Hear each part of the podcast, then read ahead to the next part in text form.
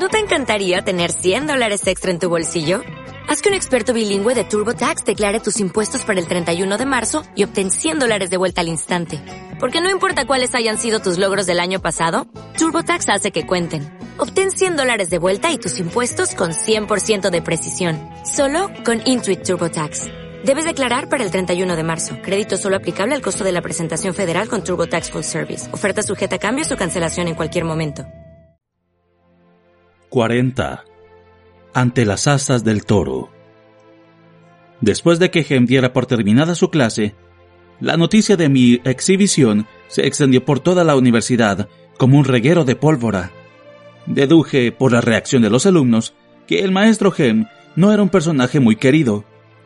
Me senté en un banco de piedra delante de las dependencias, y los estudiantes me sonreían al pasar.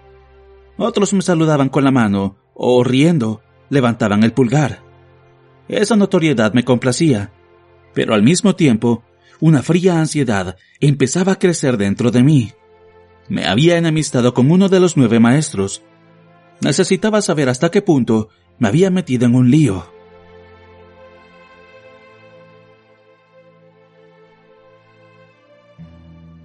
Cené en la cantina. Pan moreno con mantequilla, estofado y judías. Manet estaba en mi mesa. Con aquella mata de pelo parecía un enorme lobo blanco. Simon y Soboy se quejaban por hacer algo de la comida y especulaban sobre qué clase de carne debía de ser la del estofado. Para mí, que llevaba menos de un ciclo lejos de las calles de Tarbian, era una comida maravillosa. Sin embargo, lo que estaban diciendo mis amigos me estaba haciendo perder el apetito rápidamente. No me interpretes mal, dijo Soboy. Los tienes bien puestos. Eso nunca lo pondría en duda. Pero aún así... Hizo un gesto con la cuchara. Te van a colgar por esto. Eso si tienes suerte, intervino Simon. Porque se trata de un caso de felonía, ¿no? No hay para tanto, dije, con más convicción de la que tenía. Lo único que he hecho ha sido calentarle un poco el pie. Todo acto de simpatía dañino entra en la categoría de felonía. Manet me apuntó con su trozo de pan y arqueó sus alborotadas y entrecanas cejas, con gesto serio. Tienes que escoger mejor tus batallas, chico. Mantente al margen de los maestros. Si te cogen manía, pueden hacer de tu vida un infierno. Él empezó, dije con resentimiento y con la boca llena de judías. Un joven se acercó corriendo a la mesa. Estaba jadeando. ¿Eres Me preguntó, mirándome de arriba abajo. Asentí, y de pronto se me hizo un nudo en el estómago. Tienes que presentarte en la sala de profesores. ¿Dónde está eso? Pregunté. Solo llevo un par de días aquí. ¿Pueden enseñárselo a ustedes? Preguntó el chico, mirando a mis compañeros. Yo tengo que ir a decirle a Hamilton que lo he encontrado. Yo le acompañaré, dijo Simon, apartando su cuenco. De todas formas, no tengo hambre. El alumno se marchó, y Simon hizo demanda de levantarse de la mesa. Espera, dije, señalando mi bandeja con la cuchara. Todavía no he terminado. Simon me miró con cara de preocupación. No puedo creer que estés comiendo. Si yo no puedo comer, ¿cómo puedes hacerlo tú? Tengo hambre, contesté. No sé qué me espera en la sala de profesores, pero seguro que lo afrontaré mejor con el estómago lleno. Te van a poner ante las astas del toro, explicó Manet. Esa es la única razón por la que te ordenarían ir allí a estas horas de la noche. Yo no sabía qué quería decir con eso, pero no estaba dispuesto a hacer pública mi ignorancia. Podrán esperar a que acabe de cenar, ¿no? dije, y seguí comiéndome el estofado. Simon volvió a sentarse y se puso a remover la comida de su bandeja. La verdad es que yo ya no tenía apetito, pero me fastidiaba tener que interrumpir una comida después del hambre que había pasado en Tarbian. Cuando Simon y yo nos pusimos por fin de pie, el ruido que generalmente había en la cantina se redujo, y todos giraron la cabeza para mirarnos. Todos sabían a dónde iba.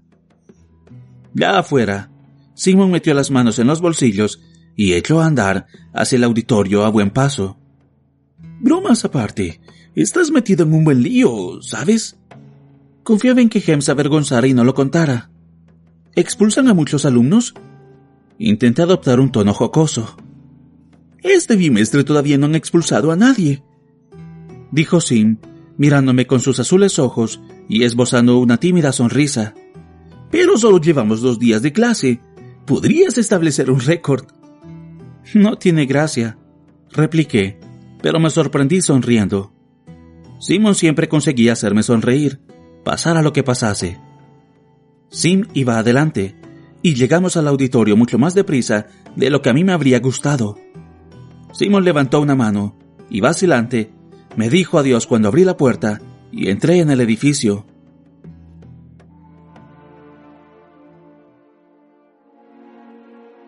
Me recibió Jamison, el encargado de supervisar todo lo que no controlaban directamente los maestros, las cocinas, la lavandería, los establos, los almacenes.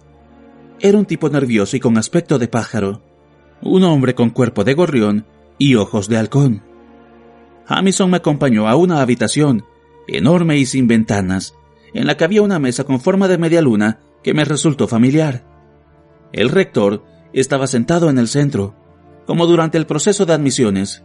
La única diferencia real era que esa mesa no estaba elevada, de modo que los maestros y yo nos encontrábamos más o menos a la misma altura. Los ojos que me miraron no expresaban cordialidad.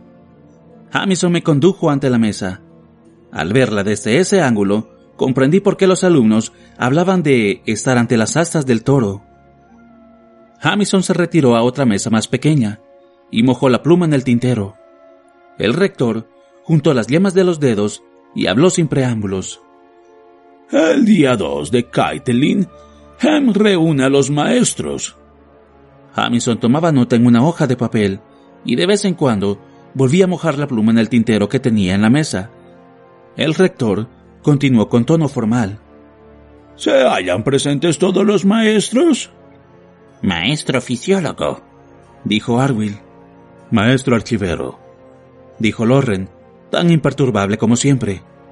Maestro aritmético, dijo Brandeur, haciendo crujir los nudillos sin darse cuenta. Maestro artífice, masculló Kilvin, sin levantar la vista del tablero de la mesa. Maestro alquimista, dijo Mandrag. Maestro retórico, dijo Gem, que tenía el rostro colorado y enojado. Maestro simpatista, dijo el Tzadal. Maestro nominador. Elodin me sonrió. No fue una mueca mecánica, sino una sonrisa cálida con todas las de la ley. Di un tembloroso suspiro, aliviado al ver que al menos uno de los presentes no parecía ansioso por colgarme de los pulgares. ¿Y maestro lingüista? dijo el rector. Los ocho. Frunció las cejas. Ah, perdón. Tacha eso. Los nueve maestros se encuentran presentes. Exponga su queja, maestro Hem. Hem no titubeó. Hoy, el alumno de primer curso, Quoth, que no es miembro del arcano, me ha hecho vínculos simpáticos con malas intenciones. El maestro Hem presenta dos acusaciones contra Quoth, declaró el rector con severidad, sin dejar de mirarme. Primera acusación, empleo no autorizado de la simpatía. ¿Qué castigos aplica a esa falta, maestro archivero? Por empleo no autorizado de la simpatía, con resultado de lesiones, el alumno infractor será atado y recibirá cierto número de latigazos, no menos de dos, ni más de diez, con látigo simple en la espalda. Loren habló como si leyera las instrucciones de una receta. ¿Número de latigazos propuestos? El rector miró a Hem. Hem se lo pensó un momento. Cinco. Noté que palidecía y me obligué a respirar hondo y despacio por la nariz para tranquilizarme. ¿Algún maestro se opone a ese castigo? El rector miró al resto de maestros, pero todos permanecieron callados y con expresión adusta. Segunda acusación. Felonía. Maestro archivero. De cuatro a quince latigazos y expulsión de la universidad. Recitó Loren desapasionadamente. ¿Latigazos propuestos? Hem me miró a los ojos. Ocho. Trece latigazos y la expulsión. Me entró un sudor frío y tuve que contener las náuseas. No era la primera vez que sentía miedo. En Tarbian, el miedo nunca estaba muy lejos. El miedo te mantenía vivo, pero jamás había sentido una impotencia tan desesperada. Un miedo no solo a que me hicieran daño físico, sino que a toda mi vida quedara arruinada. Empecé a marearme. ¿Has entendido las acusaciones que se han presentado contra ti? Me preguntó el rector. Respiré hondo. No del todo, señor. No me gustó nada cómo sonó mi voz, trémula y débil. El rector levantó una mano y Jamison levantó la pluma del papel. Va contra las leyes de la universidad que un alumno que no es miembro del arcano emplee las simpatías en el permiso de un maestro. Su rostro se ensombreció. Y está expresamente prohibido causar daño en cualquier circunstancia mediante simpatía, y especialmente a un maestro. Hace unos centenares de años, a los arcanistas los perseguían y los quemaban por esas cosas. Aquí no toleramos ese comportamiento. Percibí un deje de dureza en la voz del rector, y entonces comprendí lo enfadado que estaba. Respiró hondo y continuó. ¿Me has entendido? Asentí, tembloroso. El rector le hizo otra señal a Jamison, que volvió a posar el plumín sobre el papel. Quoth, ¿entiendes las acusaciones que se han presentado contra ti? Sí, señor. Respondí con toda la serenidad de que fui capaz. Lo veía todo muy brillante y me temblaban un poco las piernas. Traté de controlarlas, pero solo conseguí que temblaran aún más. ¿Tienes algo que decir en tu defensa? me preguntó el rector con aspereza. Lo único que quería era marcharme de allí. Notaba las miradas traspasándome. Tenía las manos húmedas y frías. Si el rector no hubiera vuelto a hablar, seguramente habría negado con la cabeza y me habría largado. ¿Y bien? insistió el rector. ¿Nada que alegar? Sus palabras me tocaron la fibra sensible. Eran las mismas palabras que Ben había utilizado cientos de veces cuando me enseñaba, incansable, a discutir. Recordé sus palabras reprendiéndome. ¿Nada que alegar? Todos mis pupilos deben ser capaces de defender sus ideas. Hagas lo que hagas en la vida, tu ingenio te defenderá más a menudo que una espada. Cultívalo. Volví a respirar hondo, cerré los ojos y me concentré. Al cabo de largo rato, noté la fría imperturbabilidad del corazón de piedra alrededor de mí. Dejé de temblar. Abrí los ojos y me oí decir Tenía permiso para emplear la simpatía, señor.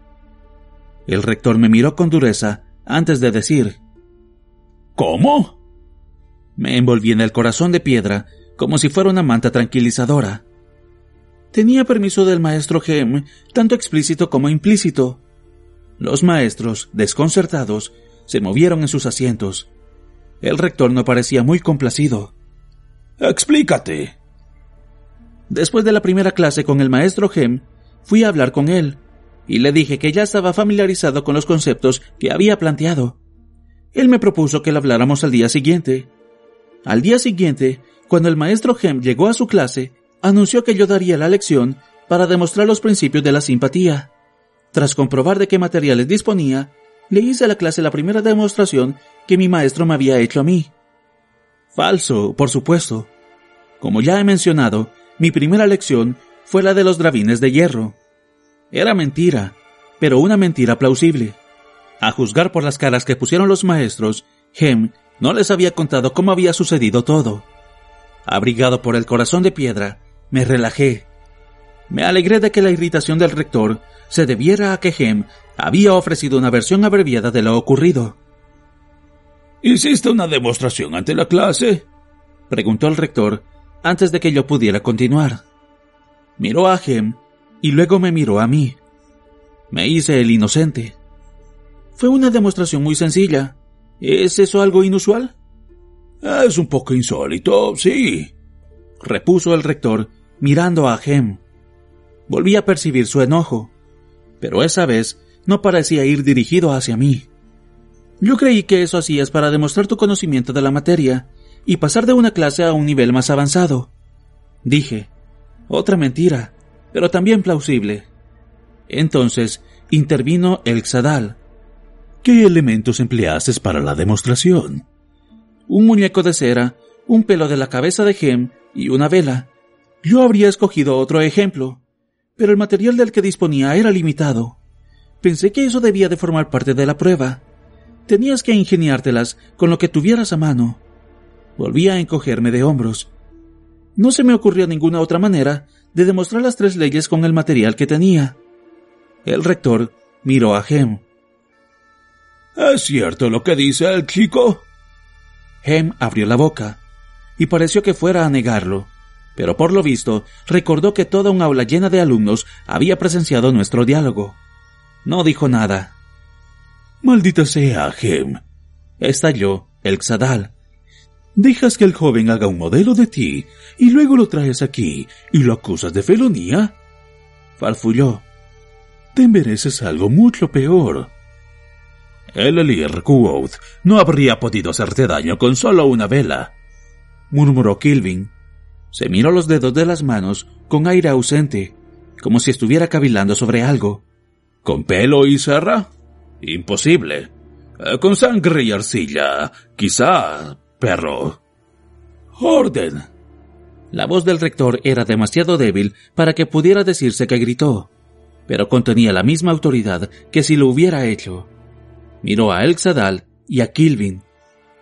Contesta el maestro Kilvin, quoth. Hice un segundo vínculo entre la vela y el brasero para ilustrar la ley de la conservación. Kilvin no dejó de mirarse las manos. ¿Sarra y pelo? Gruñó, como si no estuviera del todo satisfecho con mi explicación. Lo miré entre desconcertado y avergonzado, y dije, Yo tampoco lo entiendo, señor. Como mucho, debería haber conseguido una transferencia del 10%.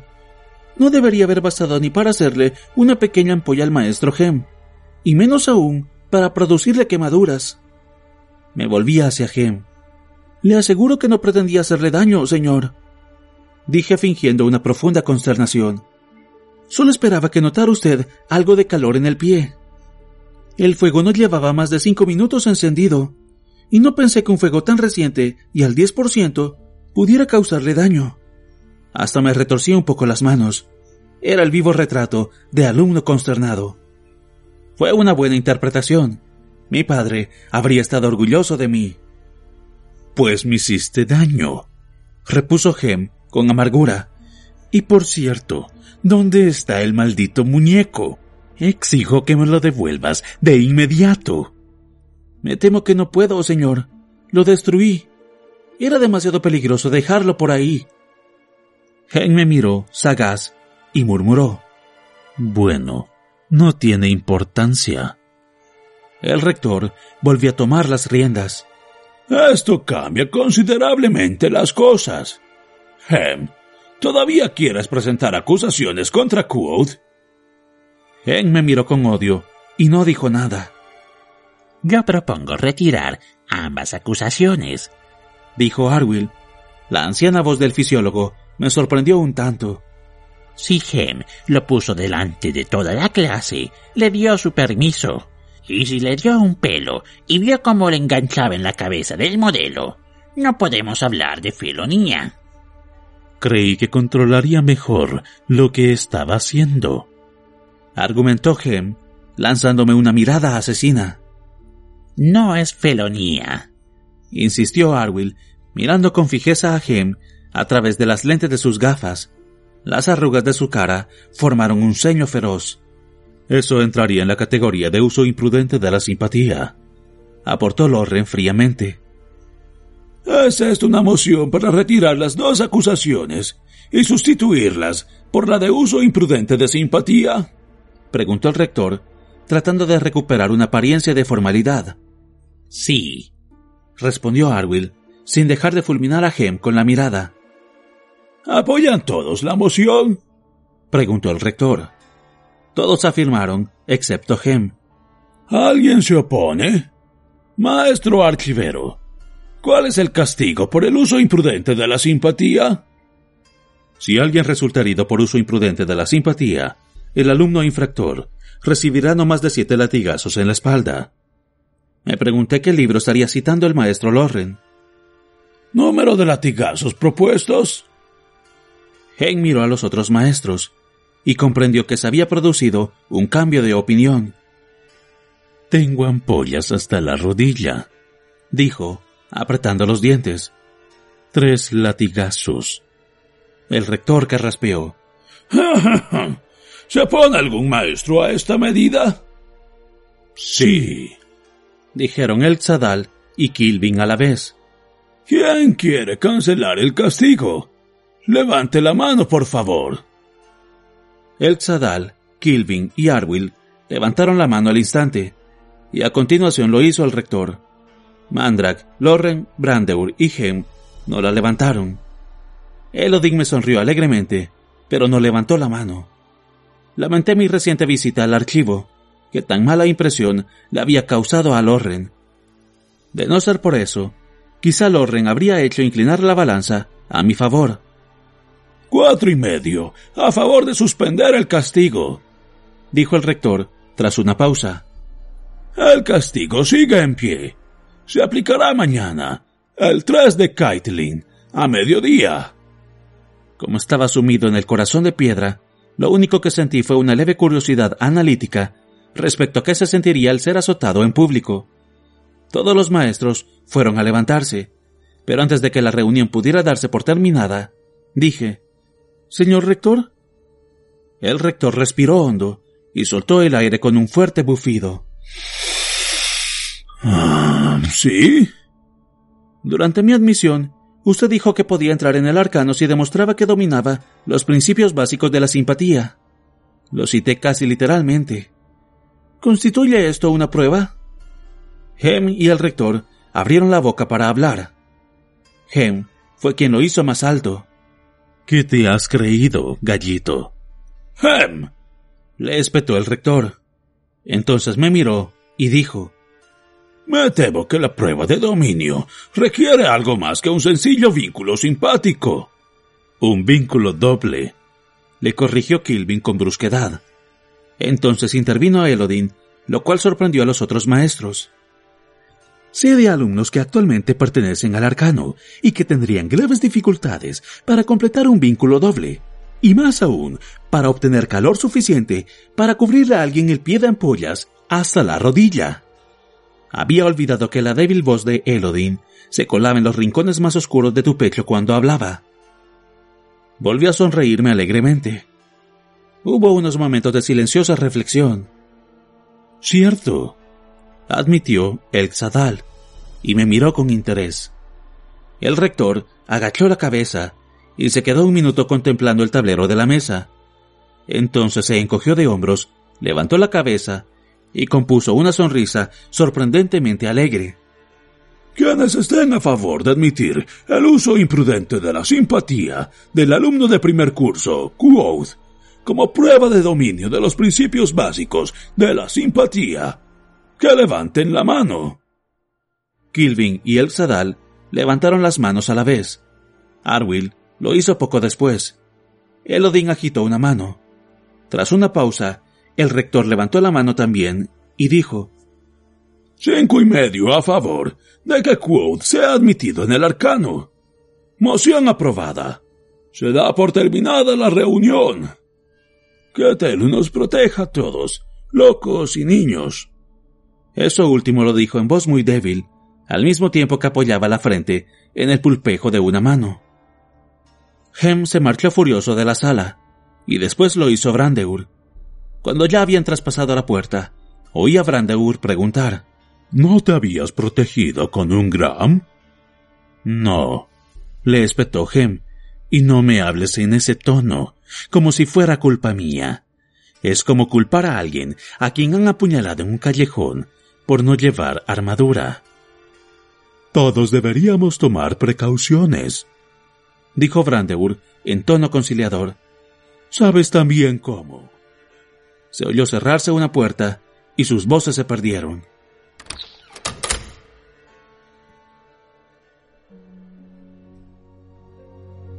Kilvin se levantó y movió los hombros como si los tuviera entumecidos.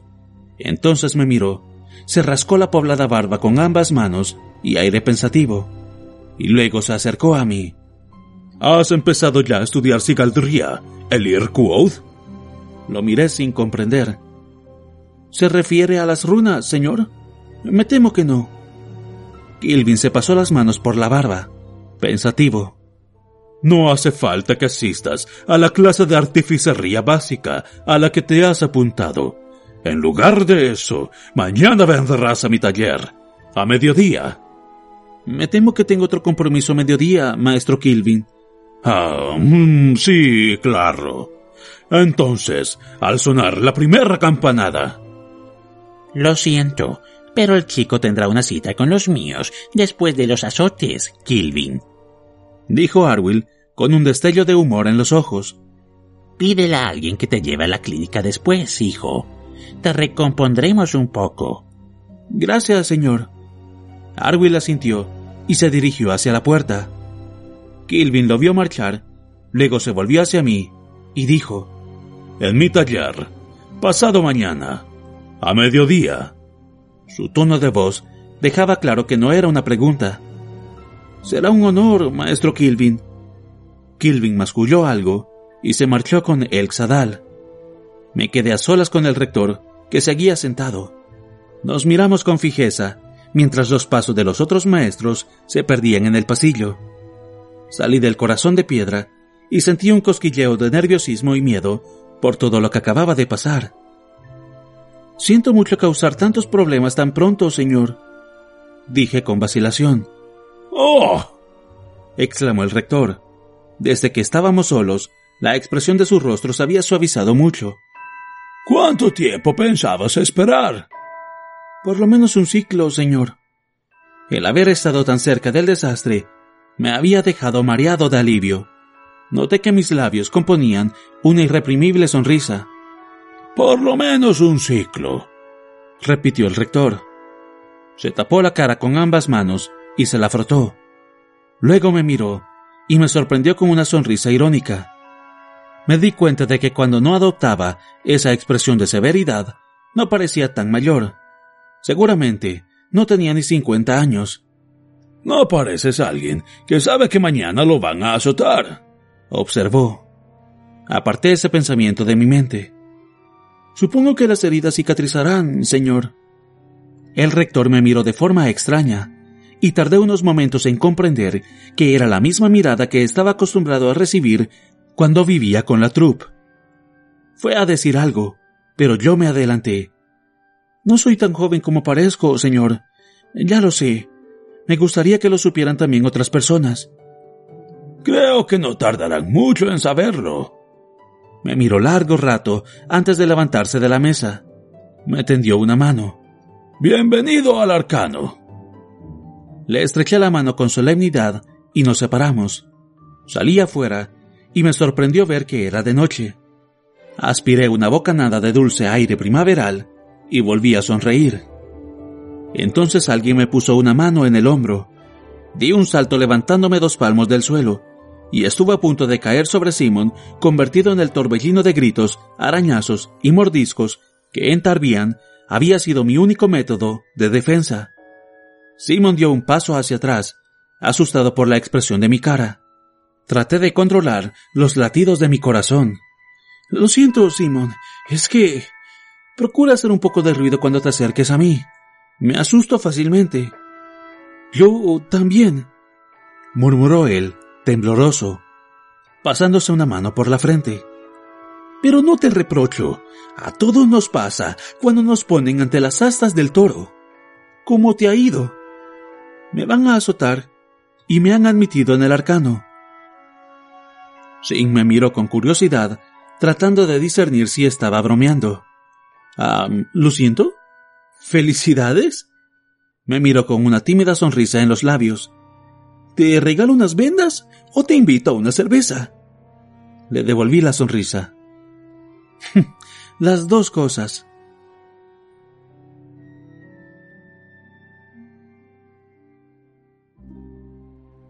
Cuando volví al piso de las dependencias, el rumor de que no me habían expulsado y de que me habían admitido en el arcano ya se había extendido. Mis compañeros de literas me recibieron con un aplauso. Hem no caía muy bien a los alumnos. Algunos de mis compañeros me felicitaron, sobrecogidos, y Basil se me acercó para estrecharme la mano. Acababa de sentarme en mi litera y le estaba explicando a Basil la diferencia entre un látigo simple y un látigo de seis colas, cuando el auxiliar del tercer piso vino a buscarme. Me ordenó que recogiera mis cosas y me explicó que los alumnos del arcano se alojaban en el ala oeste. Todas mis pertenencias cabían en mi macuto, así que no me costó mucho recogerlas. Mientras el auxiliar me acompañaba, hubo un coro de despedidas por parte de mis compañeros de primer curso. Los dormitorios del ala oeste eran parecidos al que acababa de dejar. Seguía habiendo hileras de camas estrechas, pero allí no había literas. Cada cama tenía un pequeño armario y una mesita, además del baúl. No era nada del otro mundo, pero estaba mejor. La diferencia más notoria estaba en la actitud de mis compañeros de dormitorio. Muchos me miraron con recelo y hasta con odio, aunque la mayoría me ignoraron deliberadamente. Fue un recibimiento frío, sobre todo comparado con el que acababan de ofrecerme mis compañeros que no pertenecían al arcano. Era fácil entender por qué. La mayoría de los estudiantes pasaban varios bimestres en la universidad antes de ser admitidos en el arcano. Todos los que estaban allí habían trabajado duro para ir subiendo poco a poco de categoría. Yo no. Solo tres cuartas partes de las camas estaban ocupadas, Escogí una en el rincón del fondo, lejos de los demás. Colgué mi única camisa de repuesto y mi capa en el armario, y puse mi macuto en el baúl, a los pies de mi cama. Me tumbé y me quedé mirando el techo. Mi cama quedaba fuera de la luz de las velas y las lámparas simpáticas de los otros alumnos. Por fin era miembro del arcano. En cierto modo, estaba exactamente donde siempre había querido estar.